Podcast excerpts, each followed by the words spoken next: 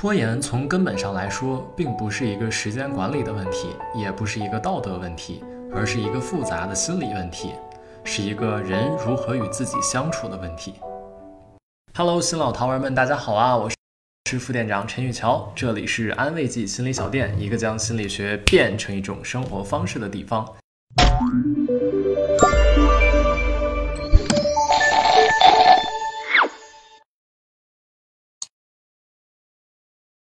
如果你是一个重度拖延症患者，并且总是在苦苦挣扎，不想拖延，但最后还是拖延，那么强烈推荐你《拖延心理学》这本书。书的作者简·伯克和莱诺拉·元都是美国资深心理咨询师，从1979年开始致力于攻克人类通病——拖延症。他们将从心理学的视角描述、解释、克服拖延。那接下来我将分享三个这本书当中值得一读的点。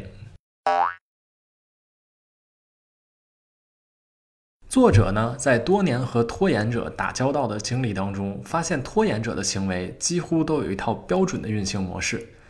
首先，因为上一次拖延的惨痛教训，当刚接到一个任务的时候，拖延者往往会信心满满，想着自己这次一定会提前准备开始。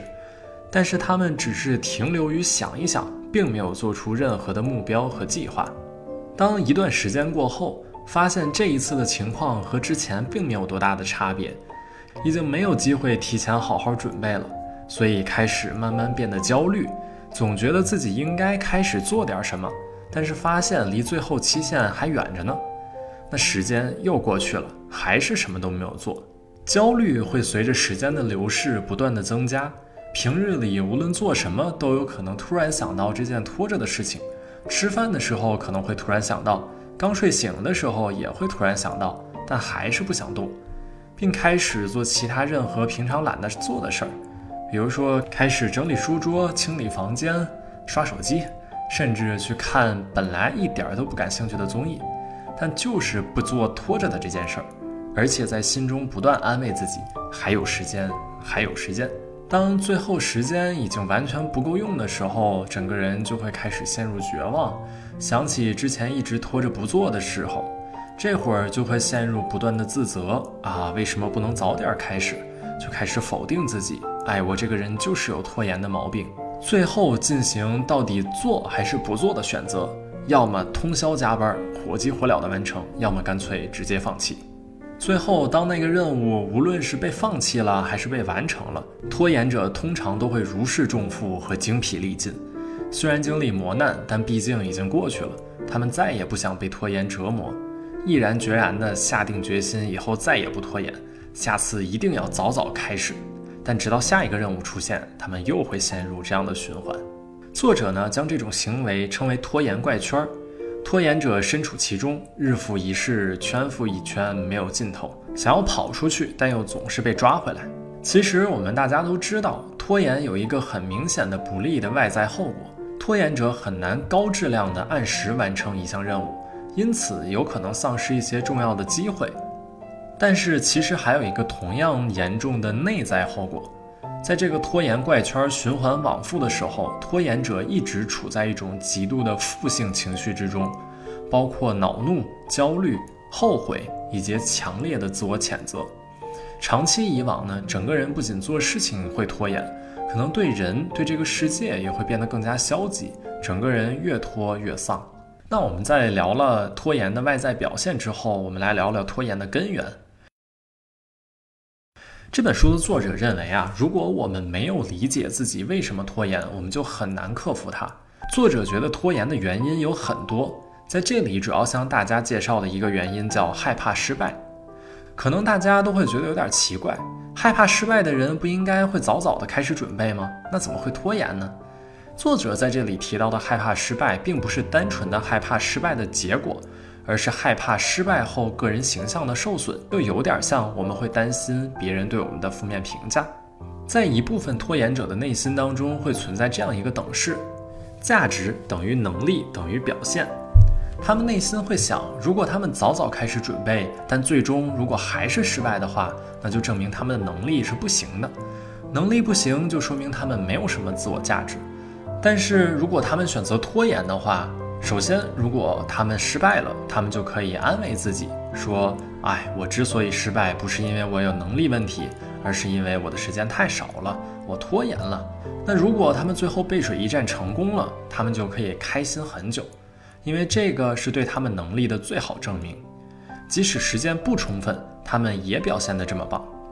所以，通过拖延的方法，他们可以永远给自己的个人形象和价值感留下一条后路。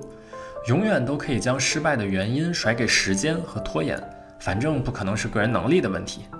这样子的拖延，除了有上面说的外在和内在的危害之外，还有可能使拖延的人止步不前，因为他们畏畏缩缩，永远不敢拿出自己全部的实力，不能直面自己的真实实力，也就没有办法调整和提高。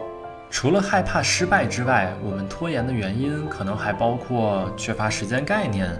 总是过于乐观地估计自己的效率和剩余的时间，顾虑太多，不够自信，总是想要看看别人做成之后的效果，以及等等其他的心理原因。大家可以从这本书中详细了解我刚才说的那些原因。作者在向我们介绍了拖延的原因之后，也分享了一些克服拖延的实用技巧。首先是专门针对那些害怕失败的拖延者。作者认为，关键是在于摆正心态。如果我们一直畏畏缩缩，不拿出最大的努力去做一件事情，虽然可以躲在“如果时间足够，我一定可以做完”的保护罩里，但我们也无法成长。我们应该尝试认识到完成一项任务的意义。完成任务的意义，并不单纯只是为了证明我们自己有多优秀。同时，也是给我们一个学习提升的机会，为我们今后的成功做下铺垫。其次是针对更加普遍的拖延者，其中的方法对我们大多数拖延患者都有帮助。想要摆脱在第一部分说的拖延怪圈，我们首先要做的就是制定目标和计划。制定的目标一定要是一个可操作的目标，而不是那种模棱两可的目标。比如说，这个目标不能是我要停止拖延。而是今天晚上我要收拾桌子，并且当我们面对一个大任务的时候，我们可以尝试将其分解多个步骤和小目标，然后再一个个完成。当我们制定完目标，到了实施环节的时候，作者和我们分享了以下的一些小技巧。首先，当我们制定完目标计划之后，只管开始做，千万不要想一次性做完整件事情。尽量不要畅想自己今天把所有事情做完之后就可以去休息，就可以放假了。因为休息的念头一旦出现，作者认为我们很有可能又会欺骗自己了。怎么欺骗的呢？就是现在先休息，等一会儿再开始，时间还是来得及。然后我们就会陷入到那个拖延怪圈里。我们可以想一想，我现在可以开始的第一步是什么？从一个小步骤中进入学习工作的状态。是很重要的。作者还推荐我们在真正开始前，可以尝试做一些小小的运动，通过运动启动我们的工作状态。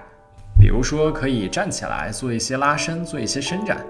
适当的运动可以让我们的大脑更快的启动，在接下来的学习工作中保持更高的专注度。而当我们觉得实在不想做，想停下来，甚至放弃的时候，作者推荐我们强制让自己坚持十五分钟。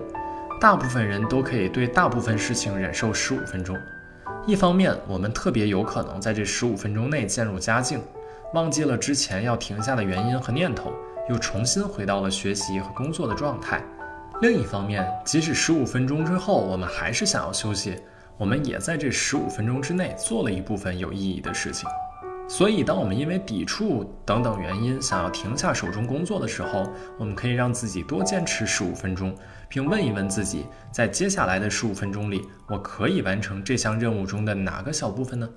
当然，刚才说的那些方法都是这本书里作者会提供的一些方法，不一定适用于所有拖延症的人。拖延其实是一个很复杂的问题。如果大家在自己尝试着解决拖延这个问题，发现还是会有一些困难的时候，那么大家也可以寻求专业心理咨询的帮助来去解决拖延这个问题。那最后的纪念弹幕就发你想要开始做的事情吧，也很欢迎回来跟大家分享你的进展。然后老规矩，我会从评论里抽一个用心写下的留言，送出这本书。如果大家有希望我来推荐的书的话，可以在评论区里留言，或者说私信发给我们，这样我们就会看到，然后推荐给大家了。那文字版和音频版，欢迎关注公众号“安慰剂心理小店”，后台回复“心理学好书”就可以了。最后别忘了一键三连，我们下期见，拜拜。